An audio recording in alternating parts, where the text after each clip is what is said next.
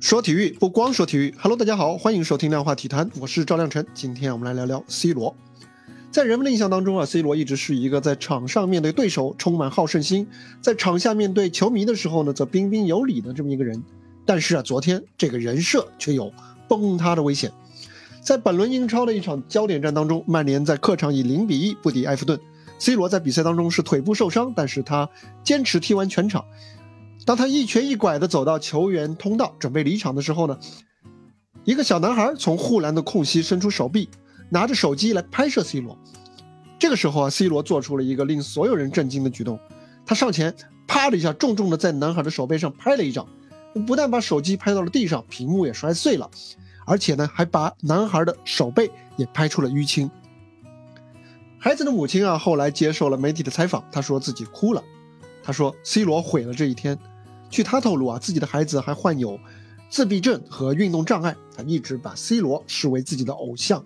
他带着孩子去报了案，而曼联俱乐部呢也开始调查这件事情，有可能会对 C 罗进行内部的禁赛和罚款。自己 C 罗自己也是多个孩子的父亲啊，那么他是怎么反应的呢？他没有第一时间向孩子道歉，而是在舆论发酵之后，才在自己的社交账号上公开发文道歉。并且邀请孩子去老特拉福德看球。C 罗说啊，在困难的时刻，面对情绪管理总是一件困难的事情。不管怎样，我们必须总是保持尊重、耐心，并且为所有热爱比赛的年轻人树立榜样。话是说的好听啊，但是有点轻飘飘。尽管做出了一定的语言上的补弥补，但是无论是对于孩子的啊那个手机是孩子的财物，还是孩子的身心的伤害，或者说以及对。C 罗自己形象的伤害，其实都已经是一个既成事实了。孩子拍照的时候啊，也许啊他是把手机镜头放的离 C 罗，呃过于靠近了一些，但是他的本意呃并没有恶意，他是为了看清 C 罗腿部的伤势。这个举动呢虽然是值得商榷啊，但是其实也并没有太大的不妥的地方。我们即便不考虑当事人还是一个孩子，即便是一个成年人这么做，C 罗这样把人的手机拍在地上的行为，我觉得也是反应过激了。C 罗的情绪管理能力啊，并不像他在日常训练和饮食上面的那么的自律，那么的稳定。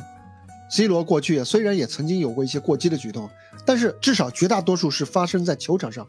C 罗有很强的好胜心和战斗欲望，这是他成为顶级球员的一个重要的条件。但是呢，有时候呢，他的情绪也会以一种更加负面的形式，比方说嫉妒，比方说球场暴力这样的形式表现出来。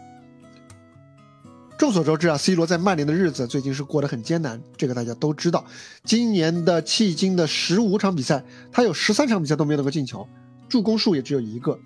而曼联呢，已经落后榜首的同城死敌曼城多达二十二分，提前七轮宣告了本赛季颗粒无收。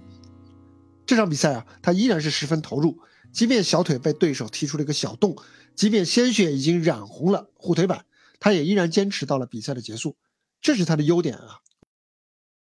实事求是的说啊，力战之下仍然输球，自己的伤口呢却还要被手机镜头来放大。C 罗的，我们如果换位思考的话，C 罗郁闷的心情我们是可以理解的。但是无论如何，他使用暴力这么一个反应呢，仍然令人难以接受。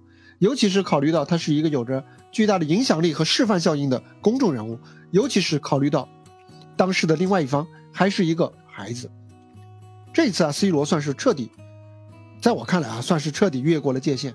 他在全球数亿观众面前拍碎的，不只是孩子的手机，还有他多年来营造的一个良好的正面的形象。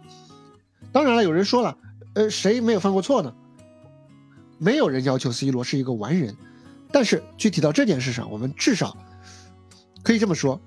他的现在做出了一个简单的道歉，是和他这一次犯下的过错的严重程度是完全不相称的。无论是法律层面、道德层面，还是俱乐部的层面、俱乐部规则的层面，在我看来呢，C 罗都应该承担更多的代价。而同时呢，他要想在未来做出更多的，他还需要在未来去做出更多的积极的示范，才能够慢慢的修补他这一拍所造成的负面影响。那么你对 C 罗这一拍是怎么看的呢？欢迎留言、转发。收藏订阅，跟我交流。这里是量化体坛，我是赵亮晨，我们下期接着聊，拜拜。